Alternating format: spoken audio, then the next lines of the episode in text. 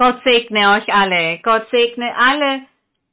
Auch heute sind wir hier und stehen vor unserem Gott. Gott weiß, mit welcher Freude wir das tun.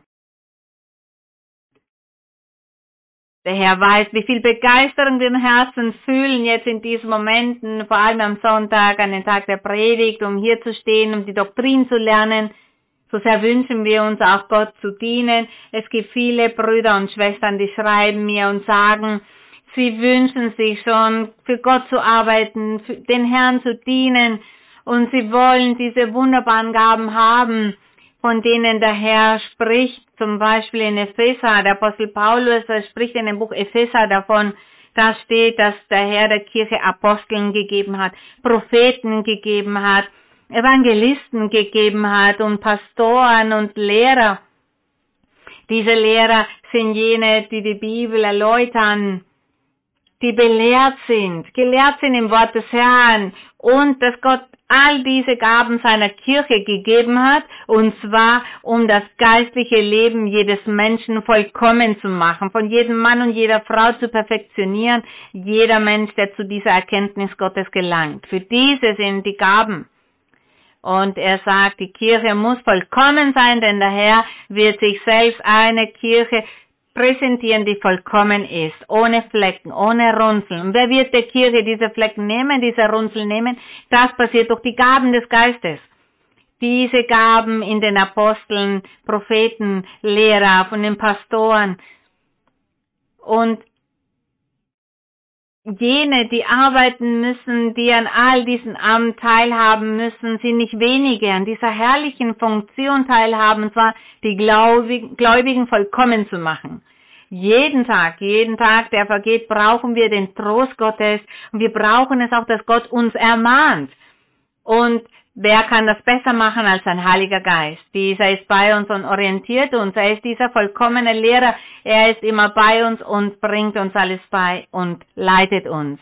Und heute, heute möchten wir auch die Doktrin wieder auffrischen und uns daran erinnern, wenn der Heilige Geist sagt, verzage nicht, entmutige nicht, wir sollen nicht demotiviert sein im Herzen, denn es gibt viele Menschen, die in dieser Zeit der Pandemie verzagt sind, viele sind entmutigt, viele sind umgekehrt, sind nicht mehr motiviert, kraftlos, aber wir werden uns heute diesbezüglich Verse ansehen, darüber reflektieren und wir predigen hier und das ist für alle und alle unsere Herzen werden dadurch gestärkt mit dieser Schrift Gottes, mit seinem Wort und mit dem, was der Heilige Geist uns immer wieder ins Gedächtnis ruft.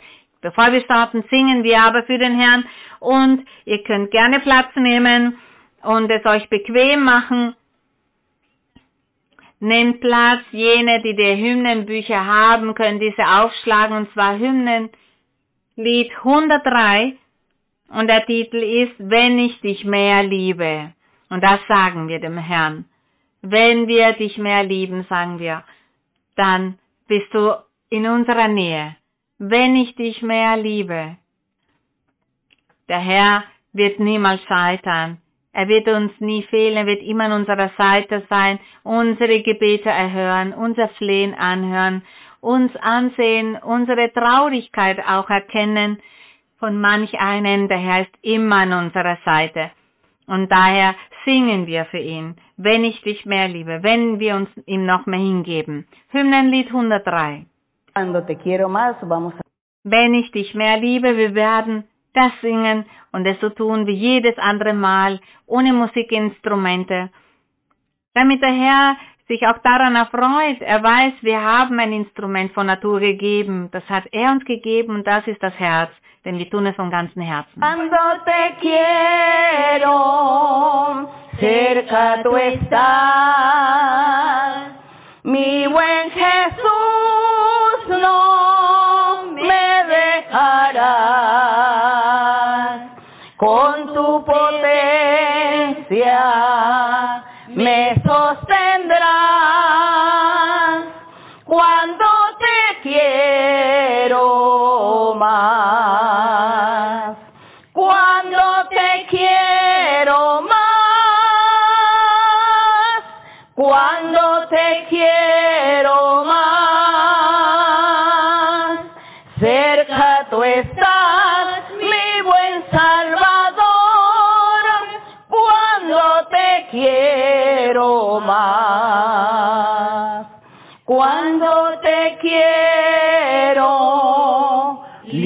listo tú estás y abandonarme nunca podrás. Paz por tristeza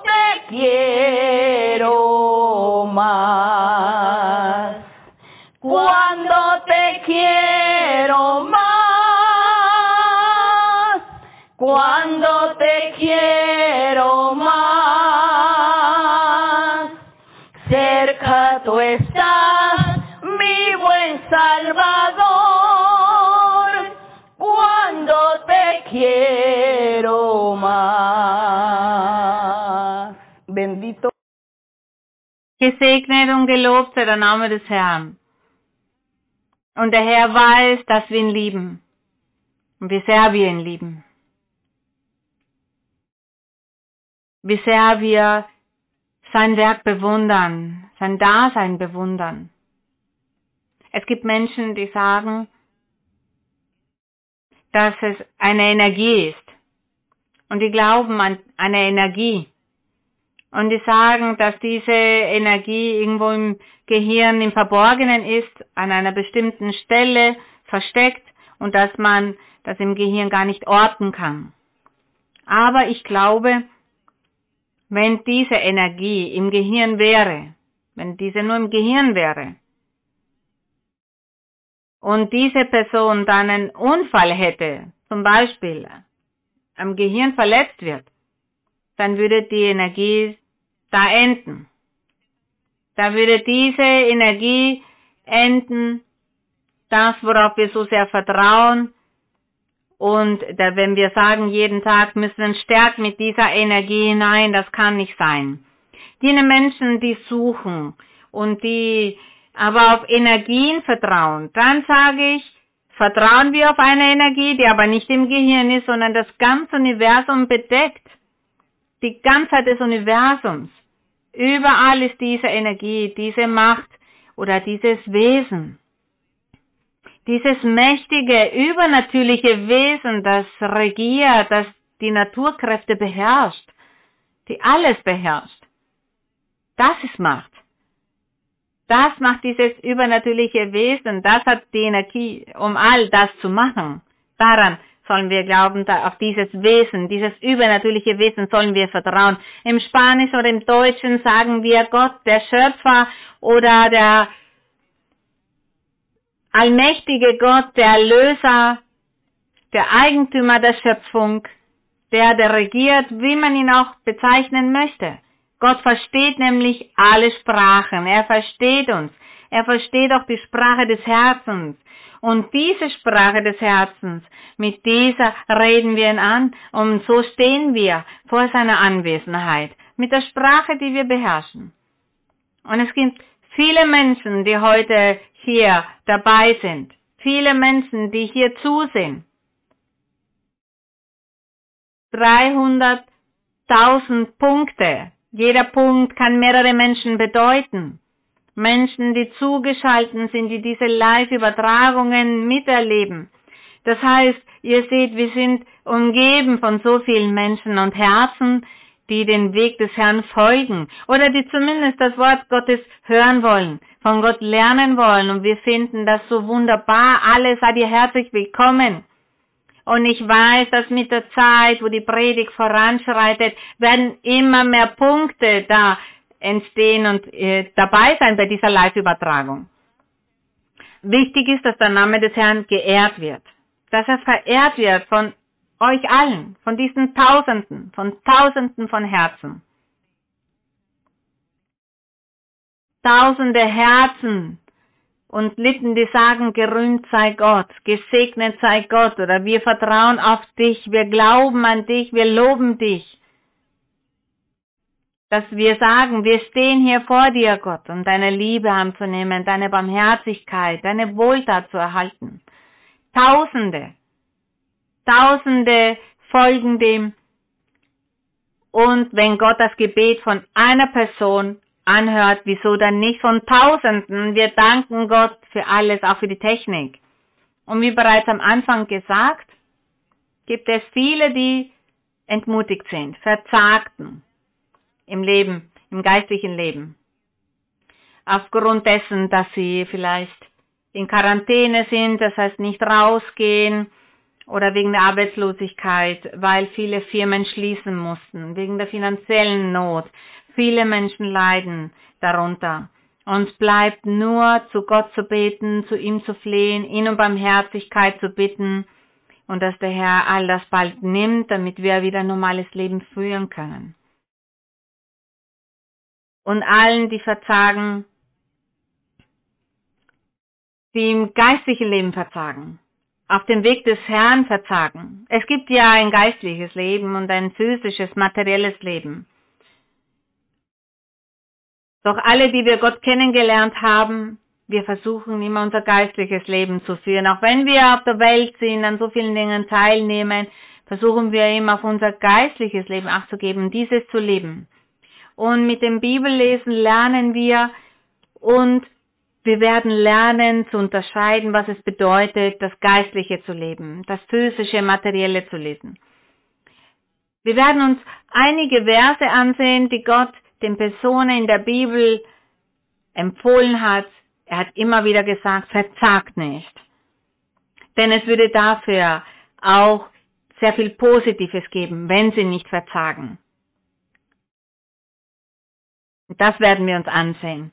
Und somit werden wir uns füllen mit dieser Motivation, mit Enthusiasmus und damit wir stärker werden, damit jene, die vielleicht kraftlos sind, wieder zu Kräften kommen und auf dem Weg des Herrn weitermachen. Denn wer nicht verzagt, der erhält so viele Wohltaten des Herrn. So sagt es auch der Herr in seiner Bibel im fünften Buch Mose. Fünfte Buch Mose 721.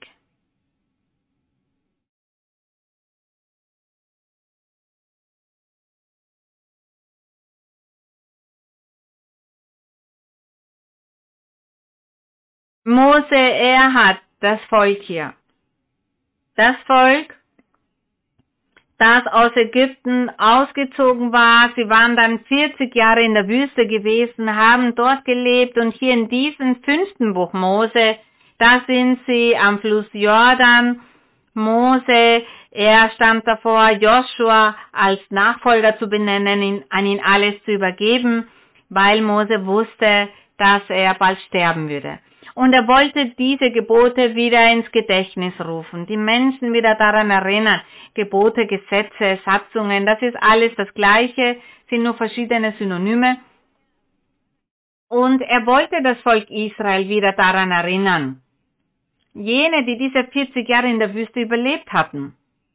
Wir dürfen ja nicht vergessen, dass die, die aus Ägypten ausgezogen sind, die sind in der Wüste umgekommen und jene, die dann den Jordan erreichten, um diesen zu überqueren und nach Kanan zu kommen, war schon die nächste Generation. Die Kinder, die dann in der Zwischenzeit geboren worden war, diese Generation erreichte das Land Kanan. Die Erwachsenen, die Ägypten verlassen hatten, diese sind in der Wüste umgekommen. Und da es nun eine neue Generation war, musste er sie wieder an das Gesetz erinnern, damit sie diese Satzungen des Herrn nicht vergessen, damit sie diese leben, anwenden. Und hier sehen wir, dass er zu ihnen gesprochen hat im Vers 21. In Vers 20, da sagt er, Dazu wird der Herr dein Gott Hornissen unter sie senden, das heißt über die Feinde kommen lassen.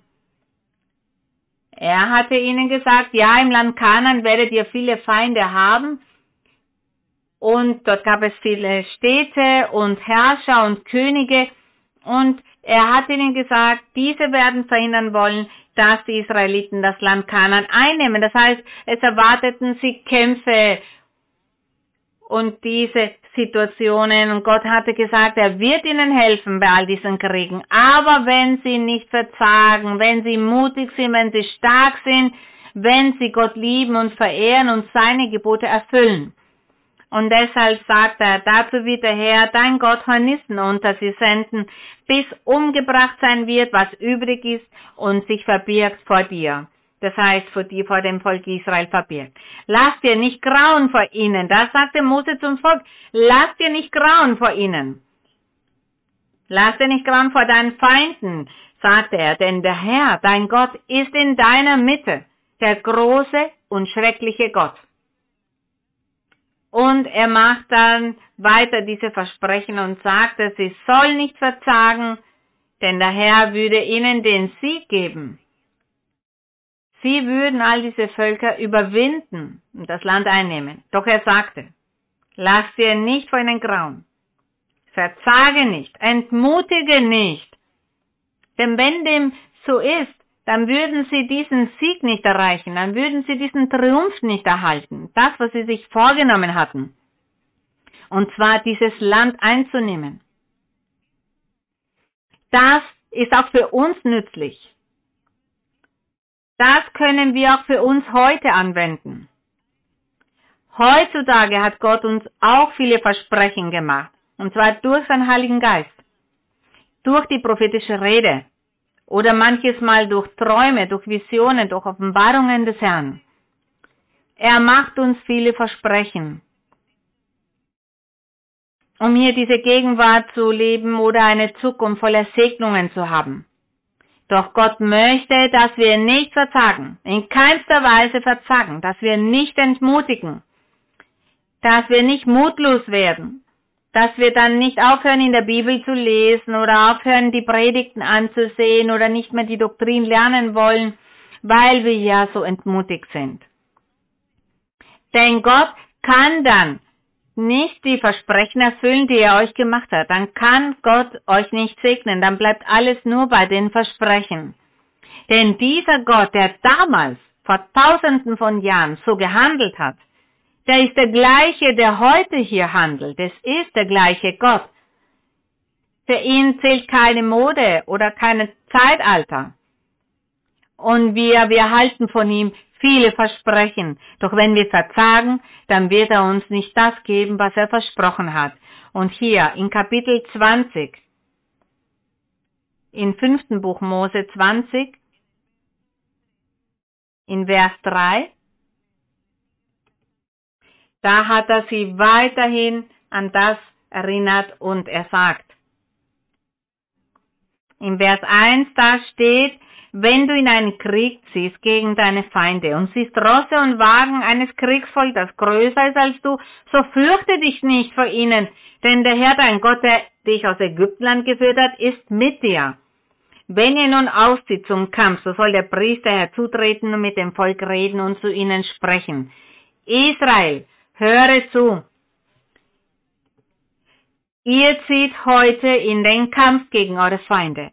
Euer Herz verzage nicht, fürchtet euch nicht und erschreckt nicht und lasst euch nicht grauen vor ihnen.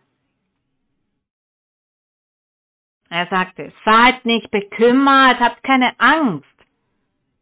Er sagte eindeutig, verzagt nicht, denn Gott ist ja mächtig, er hat ihnen ein Versprechen gemacht. Und er sagt hier, denn der Herr, euer Gott, geht mit euch, dass er für euch streite, mit euren Feinden, um euch zu helfen.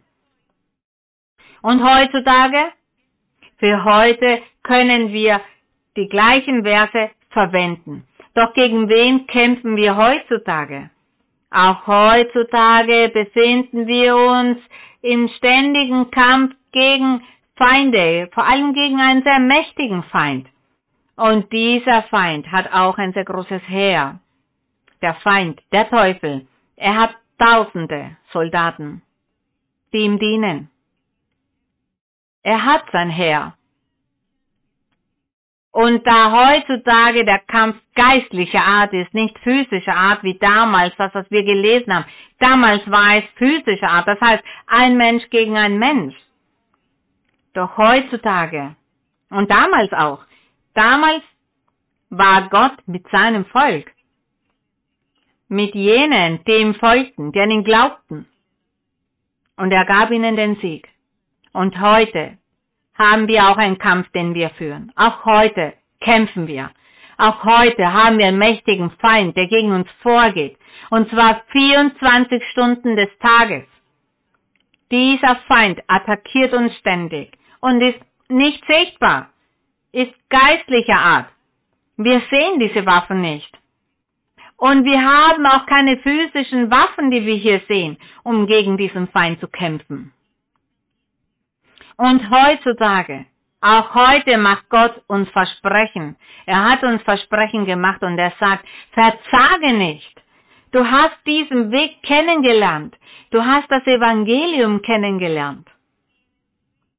Du hast Glaube. Du hast geglaubt. Und ich werde dich segnen. Ich werde dir Frieden, Freude, Fröhlichkeit geben. Es werden sich Türen der Segnung für dich öffnen, damit du Arbeit hast, eine Unterkunft hast, Nahrung hast, Kleidung, damit es dir nichts fehlt. Doch du musst mutig sein, du darfst nicht verzagen, kämpfe gegen diesen Feind, du musst kämpfen. Und wenn du nicht verzagst, wenn du mir treu bist und mir folgst und dazu motiviert bist auf meinem Weg, werde ich dir helfen. So wie der Herr hier sagte. Er wird unser Gott, er wird für euch kämpfen, er wird für euch streiten. Und auch heute kämpft unser Gott für uns. Er verteidigt uns vor diesem mächtigen Feind. Vergesst bitte nicht, er hat ja auch Hiob verteidigt. Als dieser mächtige Feind Gott herausforderte und David dem Herrn sagte, leg eine schwere Last und Prüfung auf Hiob, ihn alles weg, was er hat, Hiob liebt dich, weil du ihm so viel Reichtümer geschenkt hast. Deshalb liebt er dich. Wegen der Reichtümer, die du ihm gegeben hast, wenn du ihn jedoch alles nimmst, wird Hiob dir absagen. Hiob wird entmutigen, dir nicht mehr folgen, dich nicht lieben, dich nicht mehr ehren. Und Gott sagte, nein, dem wird nicht so sein. Hiob ist ja ein mutiger Mensch gewesen, ein rechtschaffener, frommer, gottesfürchtiger Mensch. Er wird niemals verzagen und ich werde ihm helfen und ich werde bei ihm sein, sagte Gott. Tu ihm all das Übel an und du wirst sehen, er wird nicht verzagen. Und so ist es auch gewesen. Dieser mächtige Feind ist gegen Hiob vorgegangen. Er hat ihn attackiert, hat ihn alles genommen, hat ihn erkranken lassen. Doch Hiob, er ist nie entmutigt. Er hat weitergemacht, bis Gott ihm seine Segnungen wiedergegeben hat und Gott ihn viele Versprechen machte. Sicherlich hatte Gott das Hiob schon gesagt und gab ihm noch mehr, als er vorher hatte. Er hat ihn gesegnet, weil er nicht entmutigt ist. Doch Gott war mit Hiob und hat ihn gestärkt und hat ihm geholfen, damit er diesen Schmerz ertragen konnte, damit er diese schwere Prüfung, die der Feind ihn auferlegt hatte, erdulden konnte. Denn diesen Feind ist unser aller Feind. Ständig verfolgt er uns. Auf die eine oder andere Weise verfolgt er uns, tut uns Böses an. Er nutzt dabei die Menschen, die Familie, in unserem Zuhause, die Eltern, die Kinder, Geschwister, Nachbarn, Verwandte. Er nutzt die Menschen in der Arbeit, Angestellte, Arbeitskollegen, Kolleginnen, Studienkollegen. Er nutzt die Vorgesetzten oder die Arbeiter, Vorarbeiter, wen auch immer. All diese Menschen nutzt der Feind, damit sie gegen uns vorgehen und uns Böses tun, uns Schlechtes antun, auf die eine oder andere Weise, entweder direkt oder indirekt. So arbeitet dieser Feind. Und deshalb dürfen wir in keinster Weise verzagen, denn wenn sie verzagen, jene, die verzagt sind, denn ich habe davon gehört, wenn die Krankheit über sie kommt, eine schwierige Prüfung über sie kommt, zu wen wollen sie dann fliehen, wenn sie schon verzagt sind? Wie werden sie dann sagen, ach mein Herr, ich bin so entmutigt, ich habe aufgehört, in der Bibel zu lesen, die Predigt anzusehen und jetzt habe ich hier diese Prüfung. Jetzt bin ich erkrankt oder jetzt bin ich arbeitslos. Jetzt muss ich um Almosen betteln. Was soll ich tun? Zu dir kann ich nicht mehr beten, denn du bist nun wütend auf mich, weil ich verzagt bin, weil ich dich verlassen habe, weil ich all dem abgesagt habe, weil ich von deinem Weg mich entfernt habe. Wie soll ich nun vor dich treten? Meine Gebete werden doch nicht mehr erhört werden. Das werden Sie selber, das werdet ihr selber dann zu Gott sagen. Deshalb dürfen wir nicht verzagen. In den schwierigen Momenten hat doch keiner Schuld. Die einzigen Schuldigen sind wir und dieser Feind, den wir haben. Diese sind die Schuldigen. Denn vielleicht habe ich ja meinen Feind diese Gelegenheit geschenkt. Und dann ist dieser Feind gegen mich vorgegangen und hat mich besiegt. Und nun ist Gott zu meinem Feind geworden, denn Gott hat sich von mir entfernt, weil er zornig geworden ist, weil ich verzagte, weil ich entmutigt bin. Deshalb dürfen wir das nicht zulassen. Das wäre traurig. Wir werden uns ansehen, was Joshua zum Volk sagte, und zwar in Joshua Kapitel 1, 9. Joshua 1, 9.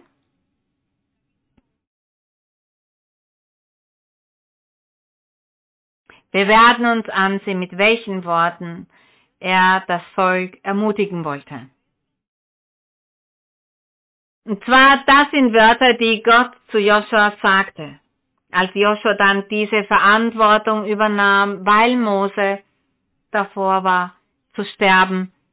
Und hier in Vers 9, da sagt er zu ihm, Vers 8 zuerst. Und lass das Buch dieses Gesetzes nicht von deinem Munde kommen, sondern betrachte es Tag und Nacht, dass du hältst und tust in allen Dingen nach dem, was darin geschrieben steht. Dann wird es dir auf deinen Wegen gelingen und du wirst es recht ausrichten. In diesem Gesetz hatte ja Gott geschrieben durch Mose, was das Volk tun sollte, damit sich all diese großen, wunderbaren Versprechen erfüllen, die Gott für die Zukunft diesem Volk versprochen hatte. Vers 9. Habe ich dir nicht geboten, sei getrost und unverzagt? Lass dir nicht grauen und entsetze dich nicht. Denn der Herr dein Gott ist mit dir in allem, was du tun wirst in den schwierigen Zeiten deines Lebens, in schwierigen Momenten wird der Herr bei dir sein. Nie wird dich der Herr verlassen. Gott wird immer an deiner Seite sein. Er wird dir helfen. Denn von nun an wirst du vielen Herrschern entgegentreten müssen, mächtigen Menschen, Völker, Menschen, die auch körperlich sehr stark sind, all diesen wirst du entgegentreten müssen, aber Gott wird bei dir sein, Joshua. Daher sollst du nicht verzagen. Da sagte Gott zu ihm, er sagte, ich werde bei dir sein und ich werde dich segnen und alles gedeihen lassen. Welch wunderbares Versprechen machte Gott Joshua. Und das Gleiche sagt der Herr zu uns heutzutage, denn wir haben heute den Heiligen Geist bei uns. Gott ist nicht gestorben. Gott spricht heutzutage genauso, Gott manifestiert sich heutzutage. Und den Heiligen Geist hat er gesandt, damit dieser uns die Doktrin offenbart, uns leitet, uns führt, uns zurechtweist. Für so vieles hat er ihn hinterlassen. All das macht dieser göttliche Lehrer in unserem Leben und er macht uns wunderbare Versprechen, doch wir sollen ihm gegenüber auch alles erfüllen. Wir dürfen daher nicht verzagen. Diese Wörter für jene, die entmutigt sind und ich hoffe, dass sie sich davon wiederholen, dass der Heilige Geist ihnen wieder Mut zuspricht und ihnen hilft. Wir gehen über zu den Psalmen. Psalm 27.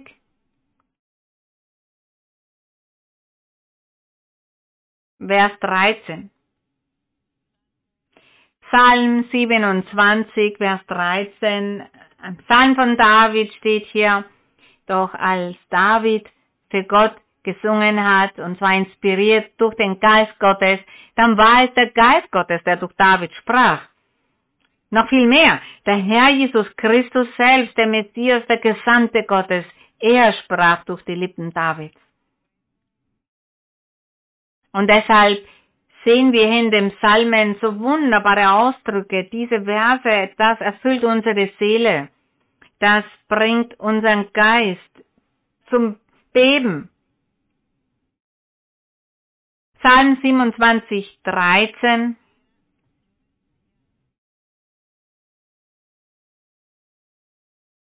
Der Herr Jesus Christus, er spricht hier von sich durch David.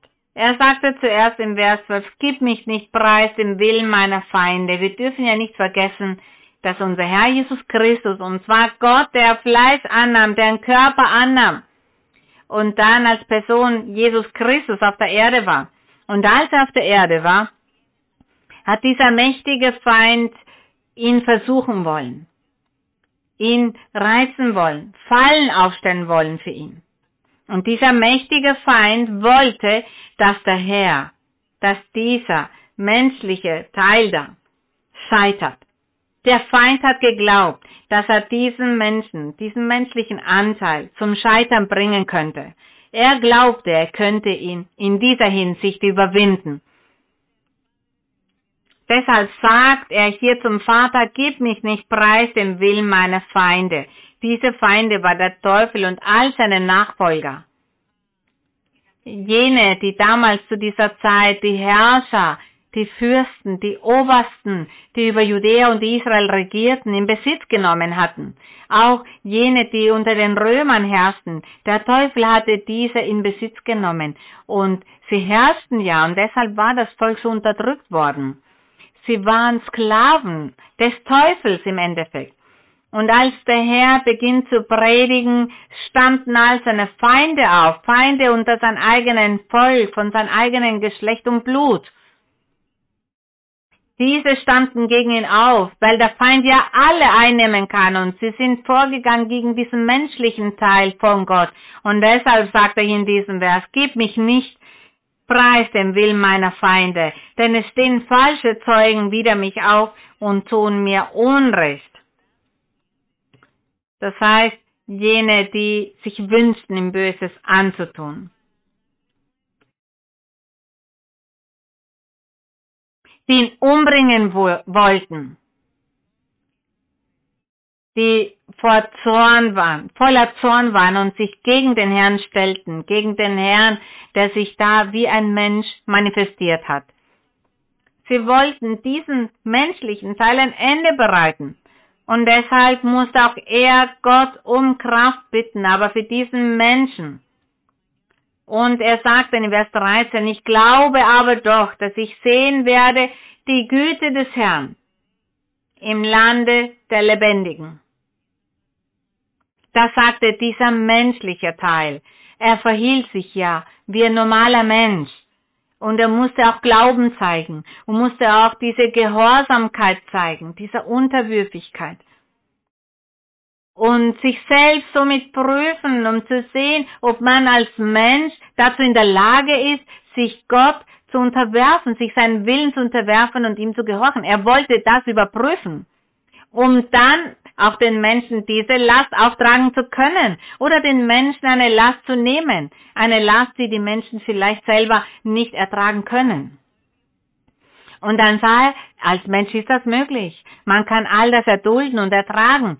Deshalb hat er zugelassen oder erlaubt, dass dieser Feind uns auch so viele Lasten auflegt, so viele Fallen stellt. Doch er weiß, wir können diese überwinden. Wir können dem standhalten. Mit dem Gebet, mit Glauben, mit Vertrauen auf Gott, mit der Liebe zu Gott, ohne dass wir verzagen und immer feststehen und immer mutig sind und so vor Gott stehen. Und er sagte, ihr könnt es machen, ihr werdet es schaffen, ihr seid dazu in der Lage. Warum verzagst du? Du kannst doch dem entgegentreten, du kannst doch den Stand halten, auch wenn die Umstände noch so schwierig sind. Du darfst nicht entmutigen, du musst weitermachen, steh auf und bemühe dich, denn ich werde dir helfen, diesen Feind zu überwinden, der gegen dich ist. Und deshalb sagt er hier weiter, ich glaube aber doch, dass ich sehen werde die Güte des Herrn. Das heißt, wenn dem nicht so wäre, dann würde ich da nicht weitermachen. Und er sagte im Lande der Lebendigen, ja, unter den Menschen. Er war ja wie ein Mensch unter Menschen. Er verhielt sich auch wie ein Mensch. Und er sagte, ja, man muss glauben. Man muss ganz feststehen und sicher sein und mutig sein. Denn wenn nicht, wird doch keiner diese Prüfung überwinden können. Aber er sagte, es ist möglich. Es ist machbar. Das hat der Herr selbst erlebt und er sagt somit zu uns, ihr werdet es schaffen. Deshalb dürft ihr nicht verzagen. Warum verzagst du aufgrund einer Krankheit oder wegen eines Unfalls oder weil ein geliebter Mensch von uns gegangen ist oder wegen einer Verleumdung oder ein Gefängnis, weil man zu Unrecht im Gefängnis sitzt? Warum fürchtest du dich? Ist Gott nicht mächtig dazu, um dich da zu befreien? Er kann es tun. Warum dann die Angst? Warum verzagst du? Warum entmutigst du? Das sagt uns der Herr. Und der Herr möchte, dass wir all das tun, dass wir so sind, dass wir uns stärken und dass wir weitermachen und dass wir mutig sind. Und was sagt denn Jesaja 42? Sehen wir uns an, was der Herr uns in Jesaja 42 sagt. Wir lesen vom Vers 1 bis 4, Jesaja 42.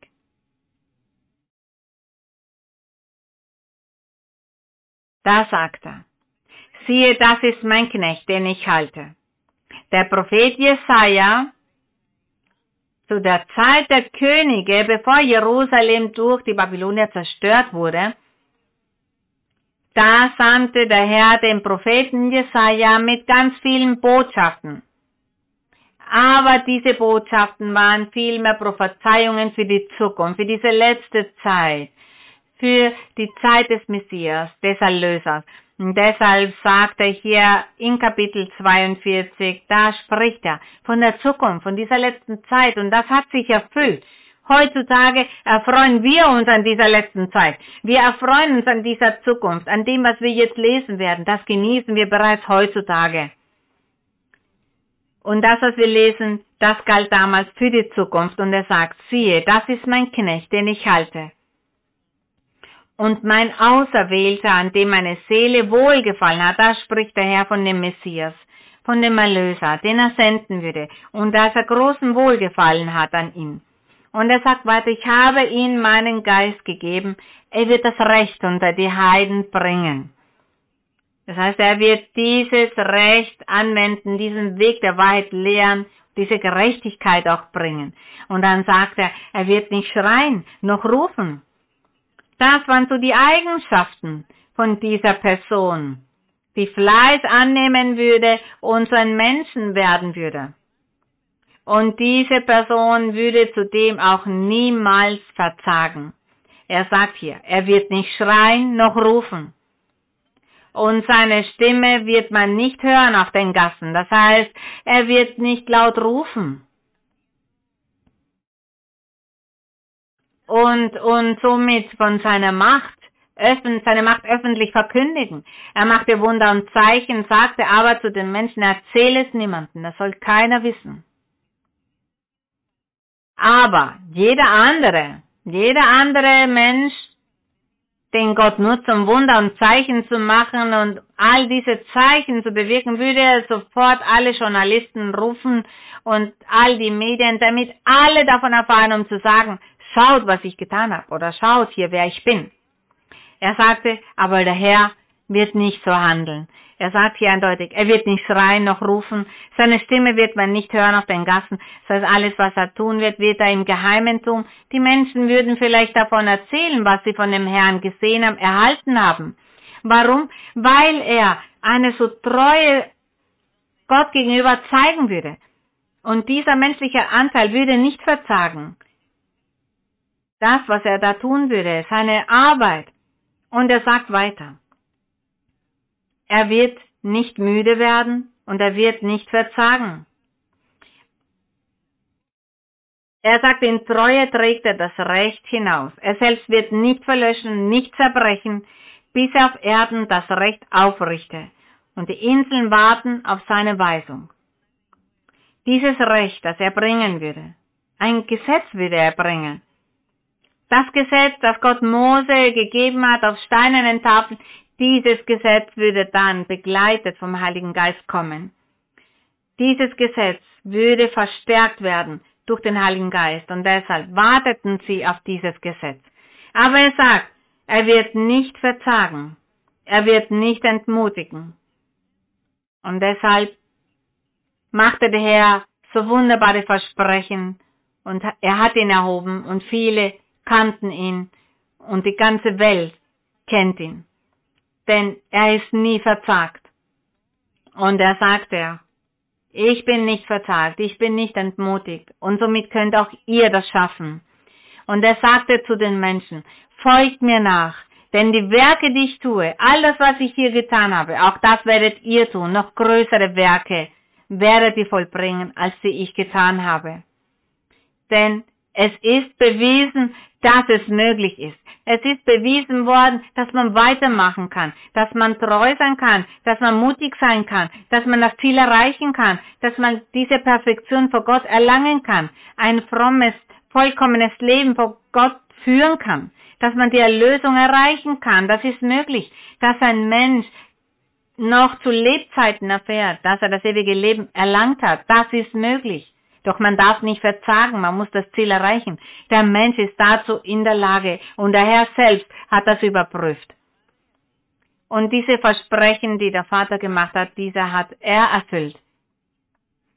Denn als der Herr all das erfüllte als Mensch, er verhielt sich ja wie ein Mensch, er hat all diese Versprechen gewonnen. Für wen? Für seine Nachfolger, damit diese daran Freude haben. Diese sind es, die daran Freude haben. Wir gehen über zum Neuen Testament. Lukas, da lesen wir jetzt. Lukas 18.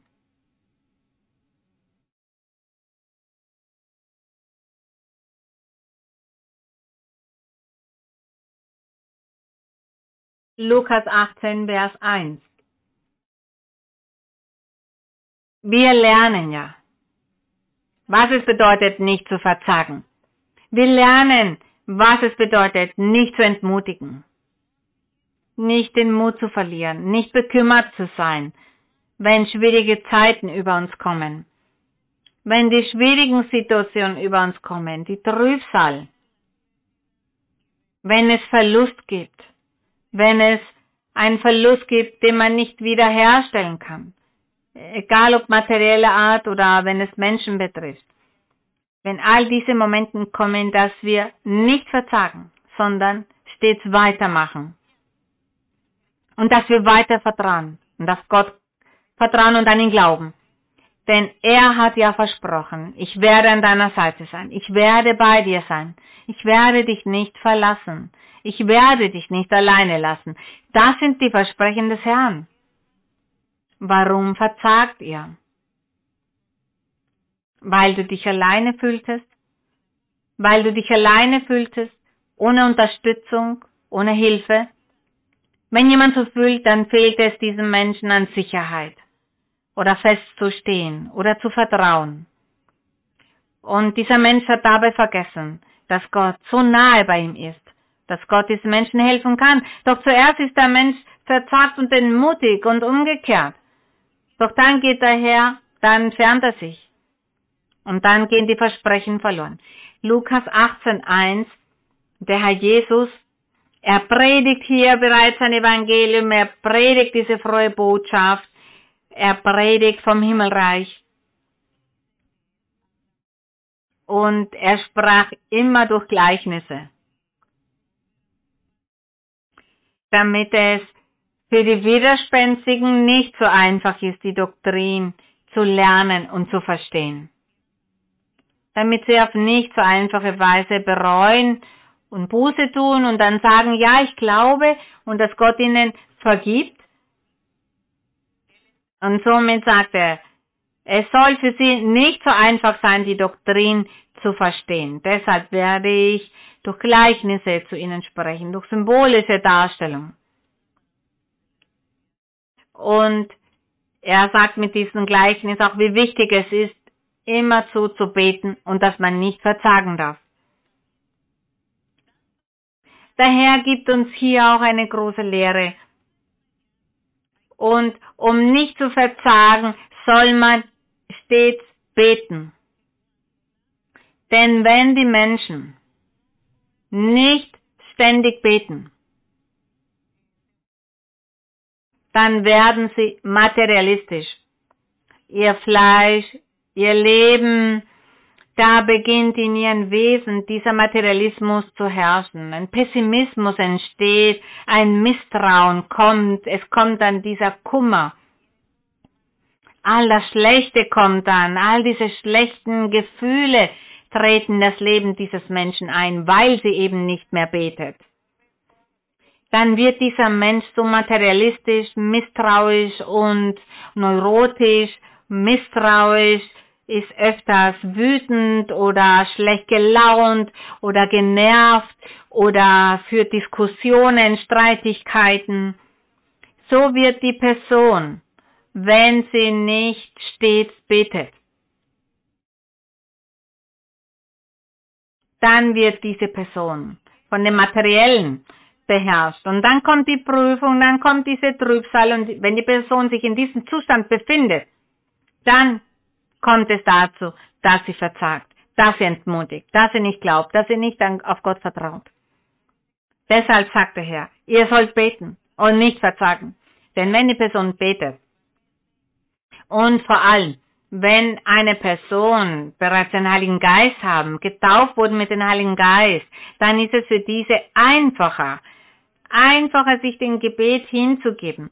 Wenn sie beten und dann kommt der Heilige Geist und nimmt diesen Menschen ein und dann spricht diese Person vielleicht in Engelszungen und der Herr spricht zu diesem Menschen durch diesen Menschen. Das heißt, er prophezeit durch diesen Menschen dann ist die Person wieder gestärkt, wieder motiviert, dann hat sie wieder Glaube und Sicherheit und Optimismus und dann macht sie weiter mit Mut und Kraft, als ob sie geistliche Energien dazu gewinnt und sich wieder erholt und diese Begeisterung wieder hat.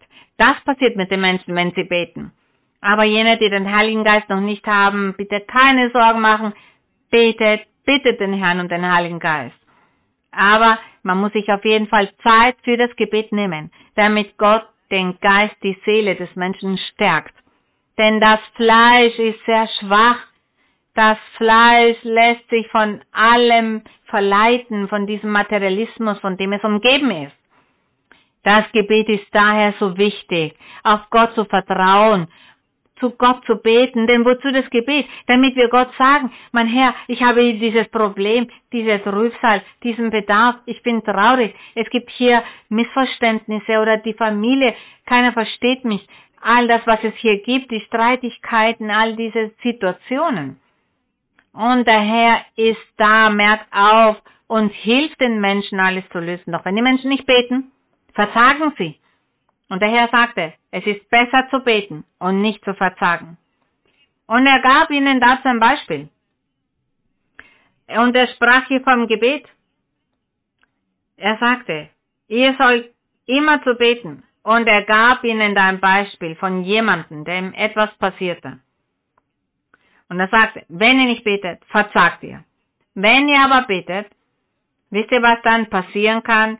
Etwas, das einer Person passierte. Und da sagt er, Es war ein Richter in einer Stadt, der fürchtete sich nicht vor Gott und scheute sich vor keinem Menschen. Es war aber eine Witwe in derselben Stadt, die kam immer wieder zu ihm, es heißt zu diesem Richter, und sprach, schaffe mir Recht gegen meinen Widersacher. Dieser Widersacher war wahrscheinlich jemand, der ihr Hab und Gut genommen hatte. Und sie sagte, schaffe mir Recht gegen meinen Widersacher. Aber dieser Richter, der wollte für diese Frau nicht eintreten, ihr kein Recht walten lassen, wollte sie nicht erhören. Und der Richter sagte, ich fürchte mich nicht vor Gott, ich habe keine Gottesfurcht und ich respektiere auch keinen Menschen. Aber er sagte, doch diese Witwe ist mir lästig. Das heißt, sie macht mir so viel Mühe. Sie will es sich recht schaffen. Und ich möchte nicht mehr, dass sie herkommt, ich möchte sie nicht mehr sehen. Und damit sie nicht mehr kommt, muss ich etwas tun. Diese Witwe ist mir lästig, sagte er. Und deshalb werde ich Recht schaffen. Da sagt er, damit sie nicht zuletzt kommen, mir ins Gesicht schlage oder dass er dann eines Tages keine Geduld mehr hat. Und der Herr sagte, seht ihr, was dieser Witwe und mit diesem Richter passiert ist? Und dann sagt in Vers 6, hört, was der ungerechte Richter sagt. Dieser Richter hat ja gesagt, ich werde Recht walten lassen, weil ich ungeduldig werde, weil mir das zu viel wird. Und der Herr sagt ja zu den Menschen, so ist es, wenn ihr zu Gott betet. Wenn ihr jeden Tag zu Gott betet, dann wird der Herr das Gleiche sagen wie dieser Richter. Dann wird er sagen, ich werde hier Recht schaffen, denn ich bin es leid, dass diese Person jeden Tag das Gleiche wiederholt, mich um das Gleiche bittet, ich werde es gewähren, damit diese Person mich nicht mehr damit aufsucht. Das hat er ihnen hier gesagt, im Vers 7 sagt er, sollte Gott nicht auch Recht schaffen seinen Auserwählten, die zu ihm Tag und Nacht rufen, Tag und Nacht, sagt er. Seht ihr, Brüder und Schwestern, wir sollen über den Herrn nachsinnen, zu ihm beten, an Gott immer denken, Tag und Nacht, sagt er. Vielleicht sagt manch einer, wie soll ich denn tun? Ich muss reisen, ich bin nicht den ganzen Tag zu Hause, um das zu tun. Dort, wo Sie sind, an dem Ort, wo ihr euch befindet, schließt dort eure Augen, sind über Gott nach. Denkt an ihn, an den Ort, wo ich befindet.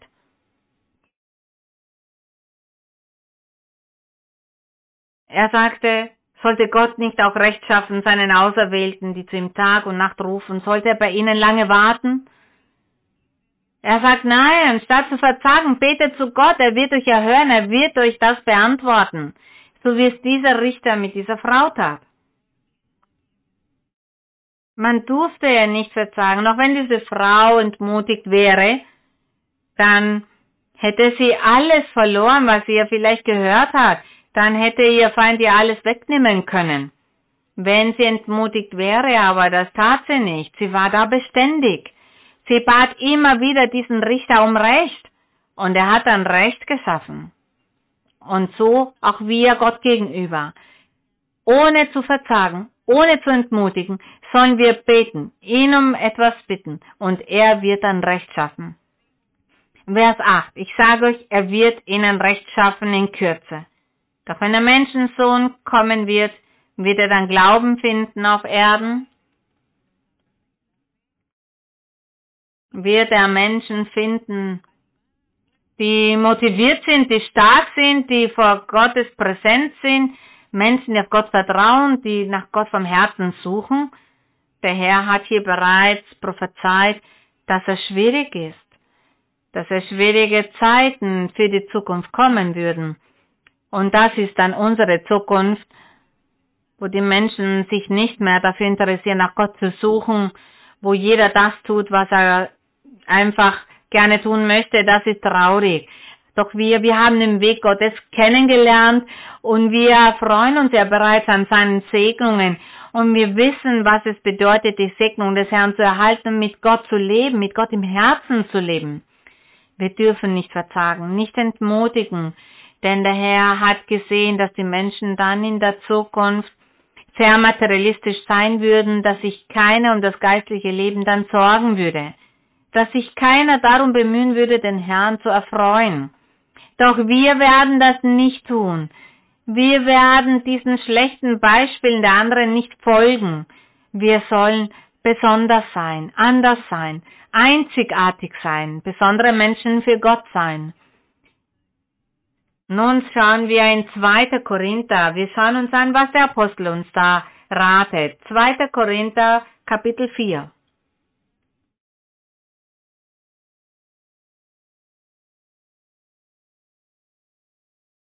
2. Korinther Kapitel 4 von Vers 1 lesen wir. Darum, weil wir dieses Amt haben nach der Barmherzigkeit, die uns widerfahren ist, da sprach der Apostel Paulus von ihm und von den anderen Aposteln. Gott hatte ihnen ein Amt gegeben, um zu arbeiten und festzustehen, weiterzumachen, um nicht zu entmutigen, damit alle Menschen dann dem Weg des Herrn folgen. Und er sagt, die uns widerfahren ist, werden wir nicht müde sondern wir haben uns losgesagt von schändlicher Heimlichkeit und gehen nicht mit List um. Damit meinte er die Sünde. Und er sagt, verfälscht noch nicht Gottes Wort, sondern durch Offenbarung der Wahrheit empfehlen wir uns dem Gewissen aller Menschen vor Gott. Er sagte, sie sind nicht entmutigt, sondern sie sind in der Wahrheit Gottes gegangen. Und dann sagt er, ist aber unser Evangelium verdeckt? Er sprach als ein Mensch, der nicht verzagt war. Nachdem er gesagt hatte, wer er ist, und er hatte auch bekannt, dass er die Gläubigen früher verfolgt hatte. Dennoch hat Gott ihn berufen und er sagte, nun stehe ich hier vorne und predige und lehre ohne zu verzagen. Ich verzage nicht. Und er sagte, ist aber unser Evangelium verdeckt, so ist denen verdeckt, die verloren werden. Er meinte aber, für uns, die Gläubigen, ist das Evangelium nicht bedeckt. Wir haben es hier vor unseren Augen und Gott hat uns das Licht gegeben, um uns zu erleuchten. Vers 4, den Ungläubigen, denen der Gott dieser Welt den Sinn verblendet hat. Damit sind die Ungläubigen gemeint. Dass sie nicht sehen das helle Licht des Evangeliums von der Herrlichkeit Christi, welche ist das Ebenbild Gottes. Für diese Menschen liegt es im Verborgenen. Gott wollte es ihnen nicht klar offenbaren, weil sie widerspenstig waren, weil sie ungläubig waren. Daher war es für sie etwas Verdecktes. Und er sagte, für diese wird. Er sagte, dass sie nicht sehen das helle Licht des Evangeliums von der Herrlichkeit Christi, welcher ist das Ebenbild Gottes. Er sagt hier, dass Jesus Christus, der das Ebenbild Gottes ist. Und für diese Ungläubigen, diese Ungläubigen, diesen wurde der Sinn verfinstert, weil sie das Licht des Evangeliums von der Herrlichkeit des Herrn akzeptieren wollten.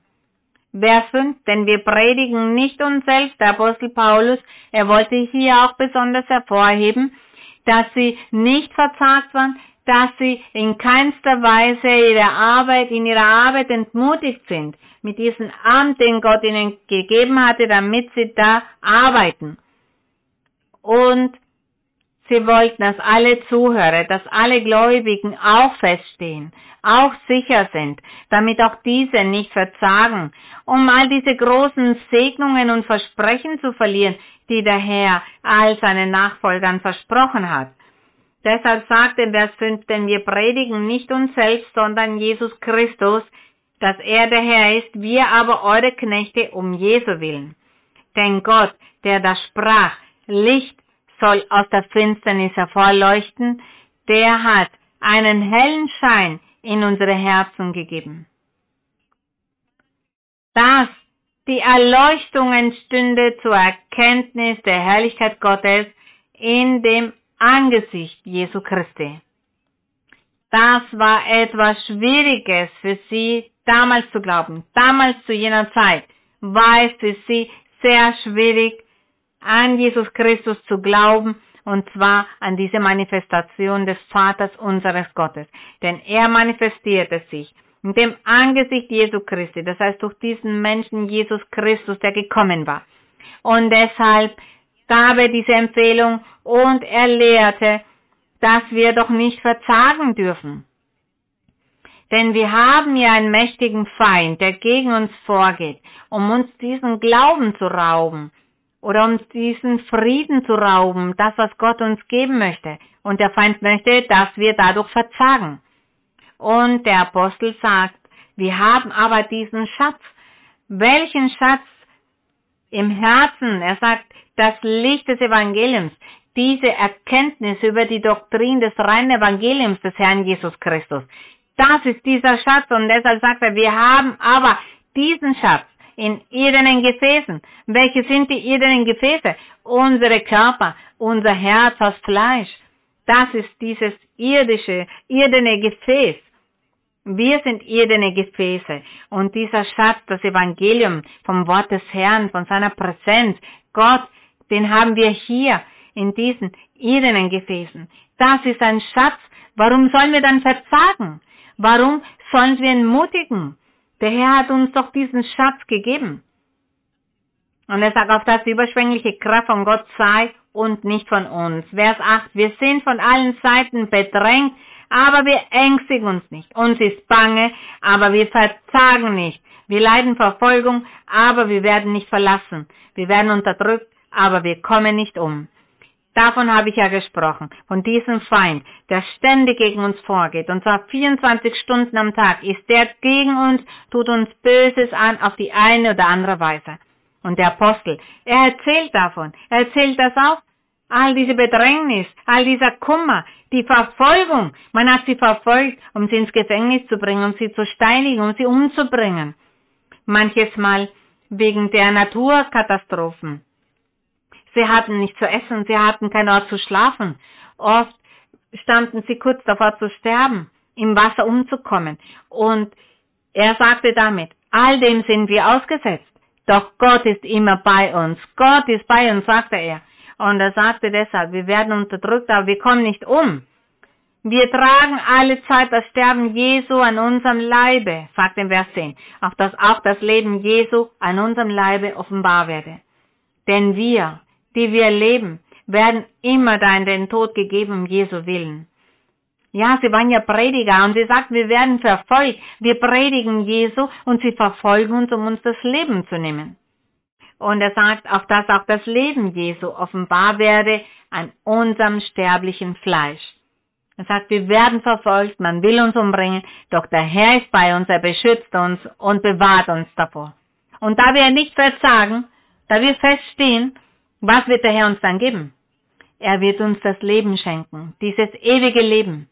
Er wird unseren sterblichen Fleisch helfen, damit es nicht mehr sterblich ist, sondern er wird immer bei uns sein und uns weiterbringen, vorwärts kommen lassen.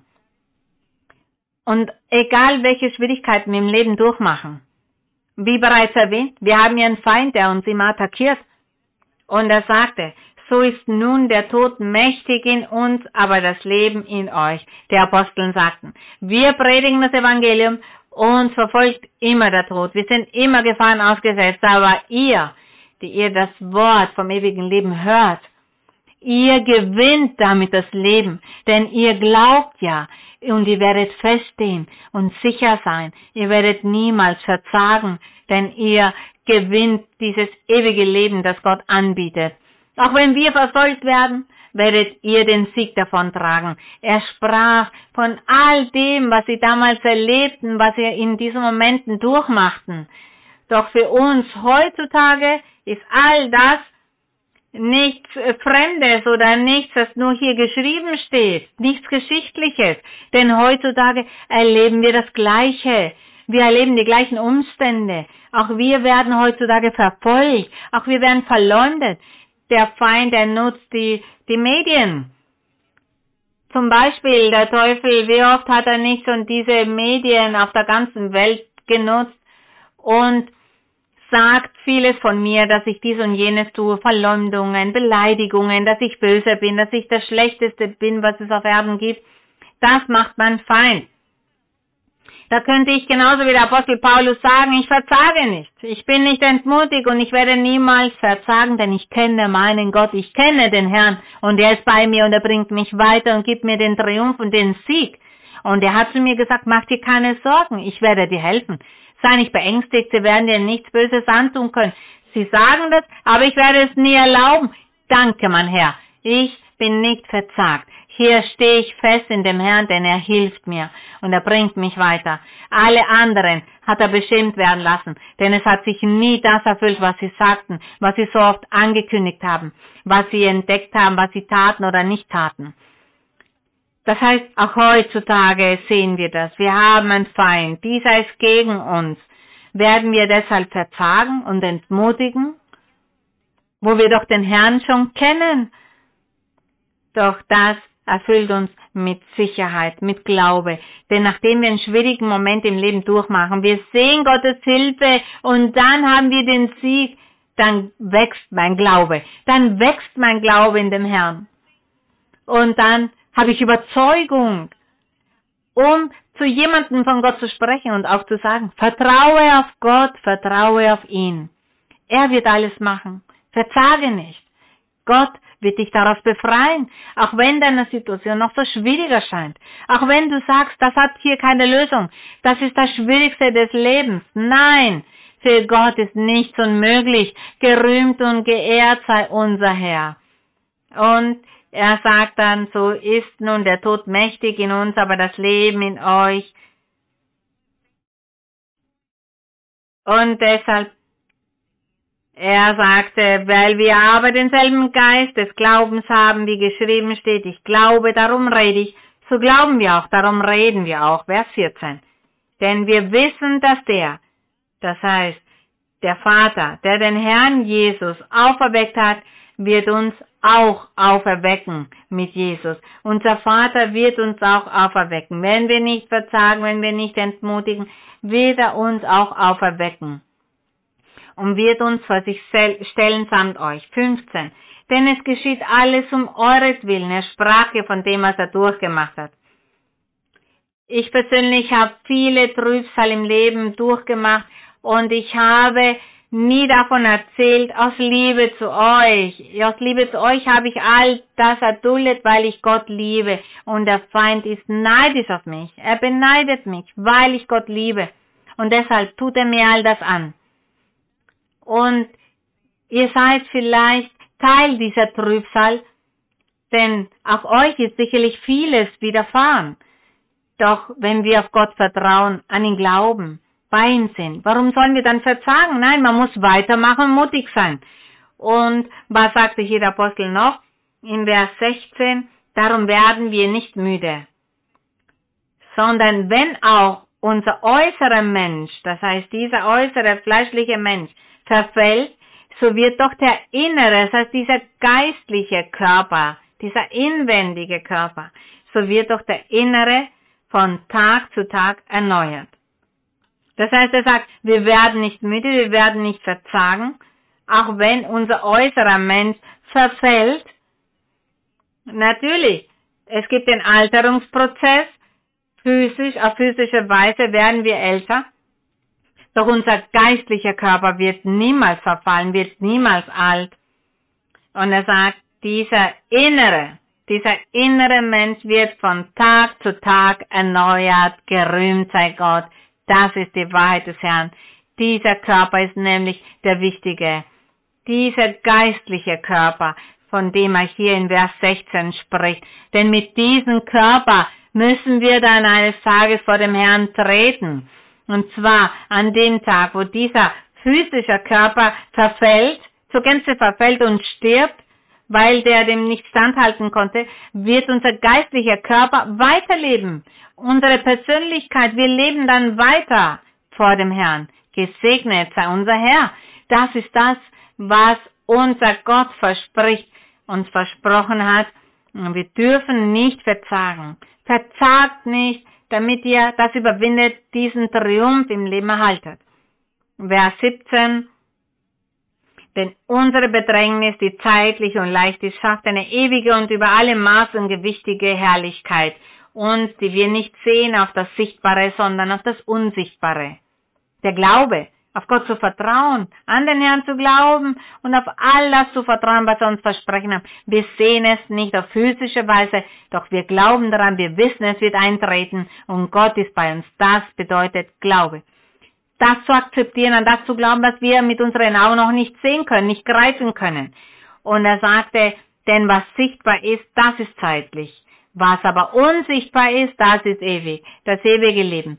Das können wir nicht sehen. Das ewige Leben, um was es dann dort gibt. Was die Bibel sagt, ist, dass es dort herrliche Sachen gibt. Es ist eine andere Welt, wo man Freude hat, wo Gott ist, wo wir dann uns an ihn erfreuen dürfen. Deshalb werden wir mutig sein, feststehen und weitermachen und nicht verzagen, das ewige Leben zu erlangen, um dann dort mit den Herrn zu sein, um uns an dem zu erfreuen, was wir jetzt noch nicht sehen können. Und jetzt zum Schluss lesen wir noch in Epheser. Epheser Kapitel 6.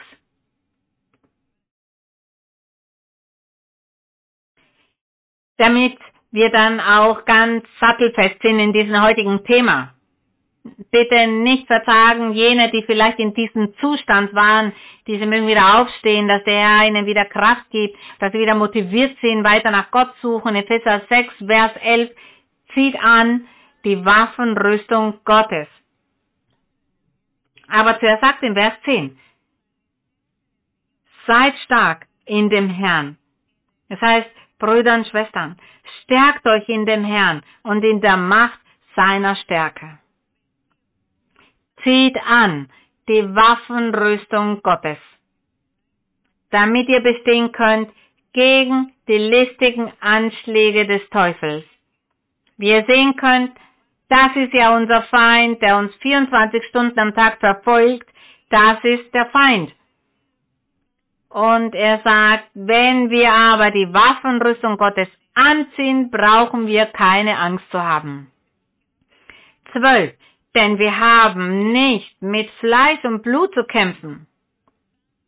Dass wir führen kein Fleisch gegen Menschen wie die Kämpfe damals im Altertum. Wir haben ja die anderen Verse im Alten Testament gelesen, wo Mose zu dem Volk sagte, ihr werdet das Land Kanaan erreichen und dort auf die Könige der anderen Völker treffen. Ihr werdet gegen diese kämpfen müssen, das Land einzunehmen. Ihr werdet kämpfen müssen, doch Gott wird bei euch sein. Doch Gott wird euch unterstützen und er wird euch helfen, diesen Kampf zu gewinnen. Doch die Kämpfe heutzutage, diese sind nicht mehr gegen die Menschen, wir kämpfen nicht gegen ein Volk, gegen eine Nation. Wir tragen keine Waffen bei uns, um damit die Menschen umzubringen. Nichts von all dem. Gott sagt, es ist ein Kampf gegen den Feind. Der Feind, der 24 Stunden am Tag da ist, der ein Herr hat und gegen uns vorgeht und uns Böses antut, wie Krankheiten, schwierige Momente, Hungersnot, Arbeitslosigkeit, Konflikte, Trennungen, Scheidungen, all das sind Angriffe des Teufels, geistliche Angriffe, ohne Waffen. Deshalb sagt er hier, zieht an die Waffenrüstung Gottes, damit ihr bestehen könnt gegen die listigen Anschläge des Teufels. So wird dann keiner verzagen. Und er sagt denn, wir haben nicht mit Fleisch und Blut zu kämpfen, sondern mit Mächtigen und Gewaltigen, mit den Herren der Welt, die über diese Finsternis herrschen, mit den bösen Geistern unter dem Himmel.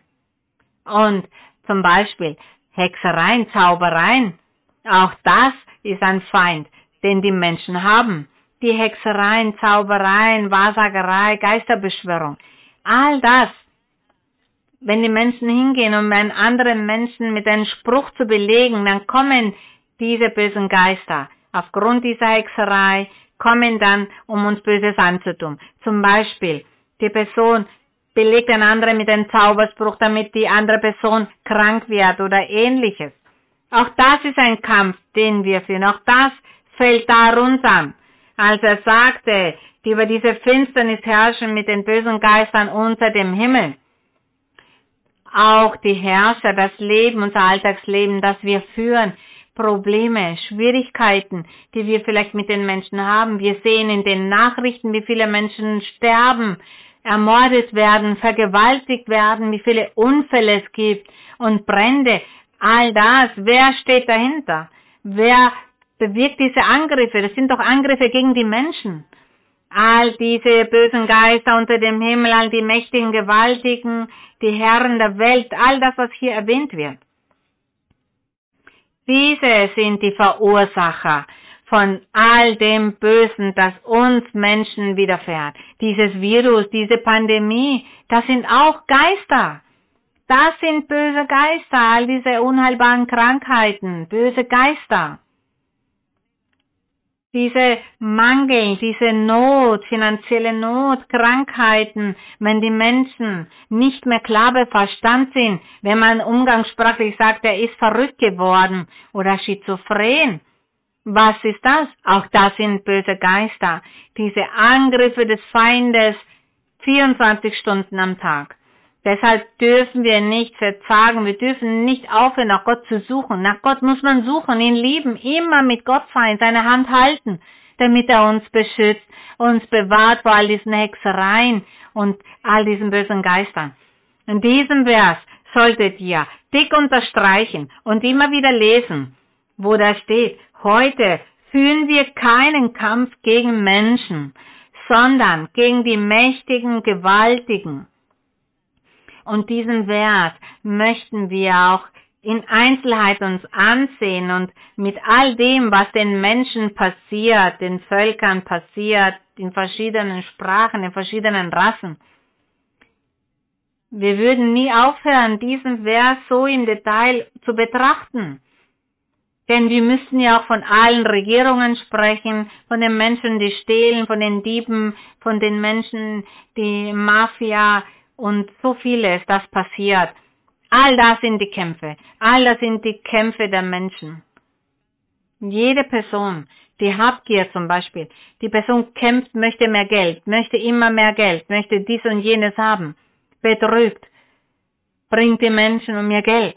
All das weil der Feind, der uns 24 Stunden verfolgt, der reizt den Menschen dann mit diesem bösen Geist an, reizt den Menschen das zu tun und dann entsteht ein Krieg, ein ständiger Krieg, die einen gegen die anderen.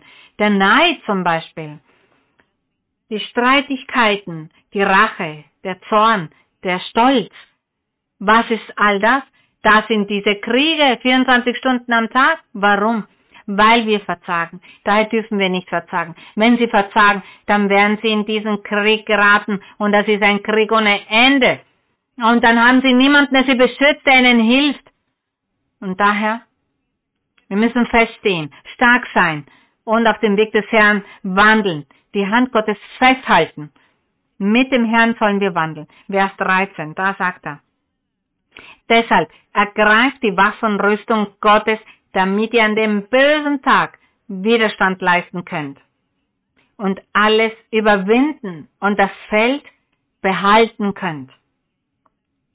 So steht nun fest, umgürtet an euren Lenden mit Wahrheit, mit der Wahrheit Gottes und angetan mit dem Panzer der Gerechtigkeit. Um nicht zu verzagen, und mit Gott zu wandeln. Nur das bleibt uns. Das ist das Einzige, was dem Menschen bleibt. Und ich hoffe, dass diese Predigt uns allen geholfen hat, dass sie uns gestärkt hat und dass wir einen Schritt weitergekommen sind in unserem geistlichen Leben. Gott möge uns helfen. Gott möge bei uns sein, denn wir wollen nicht verzagen. Und nun werden wir zu Gott beten um ihn um Hilfe zu bitten, denn wir wollen ja nicht verzagen. Keiner muss verzagen. Mein Herr, heiliger Vater, ewiger Gott, mächtiger Gott, du bist unser Schöpfer, du bist unser Eigentümer, du bist unser Erlöser, unser Erretter. Du bist der König der Könige, du bist der Herr der Herren. Du bist unser Begleiter auf all unseren Wegen in unserem gesamten Leben.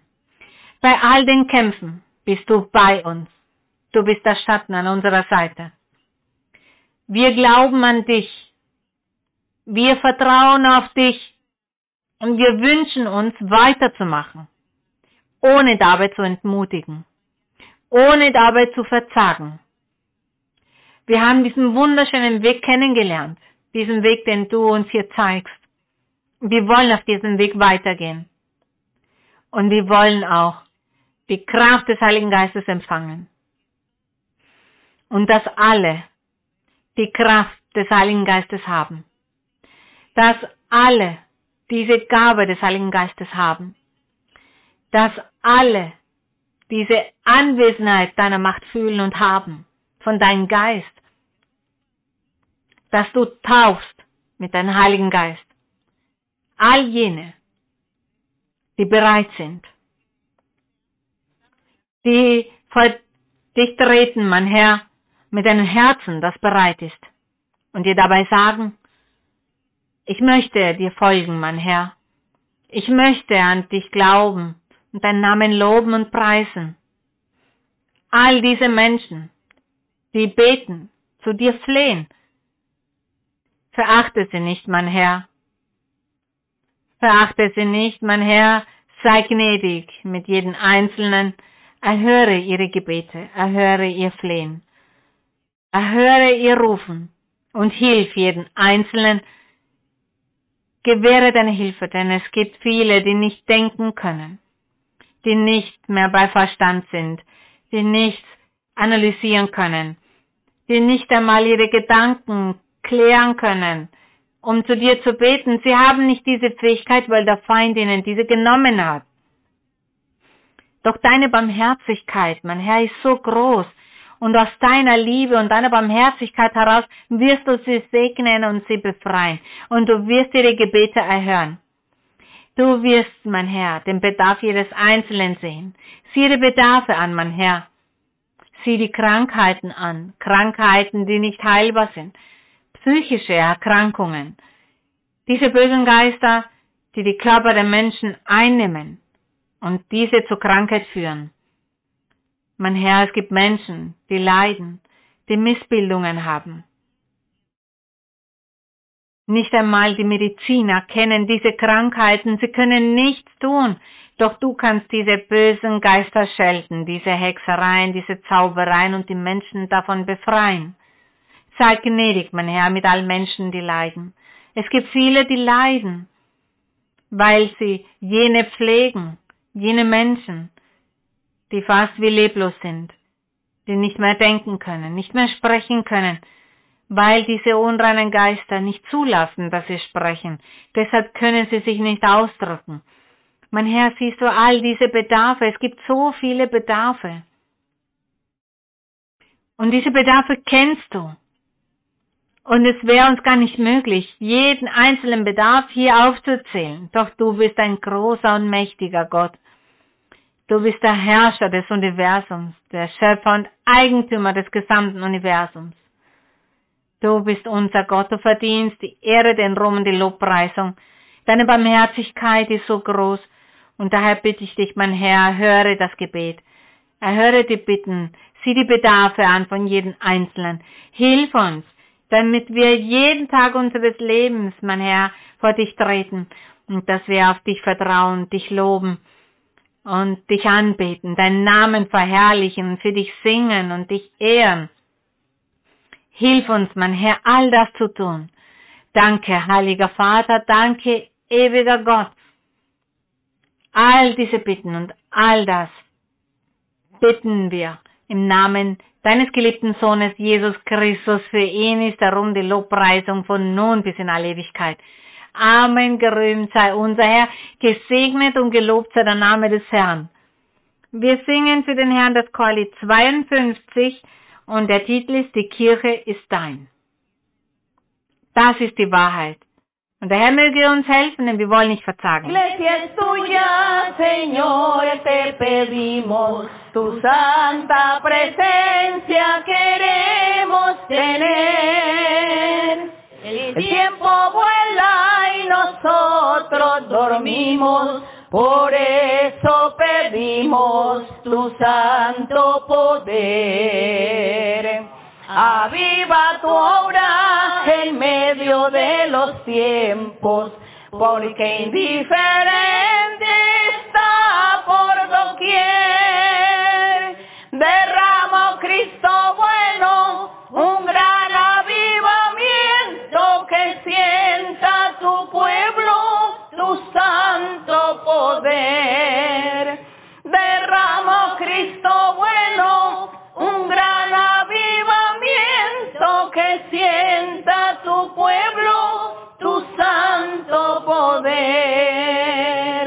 La iglesia es tuya, Señor, te pedimos, tu santa presencia queremos tener. El tiempo vuela y nosotros dormimos, por eso pedimos tu santo poder. Aviva tu obra en medio de los tiempos, porque indiferente está por doquier. Derrama Cristo bueno, un gran avivamiento que sienta tu pueblo, tu santo poder.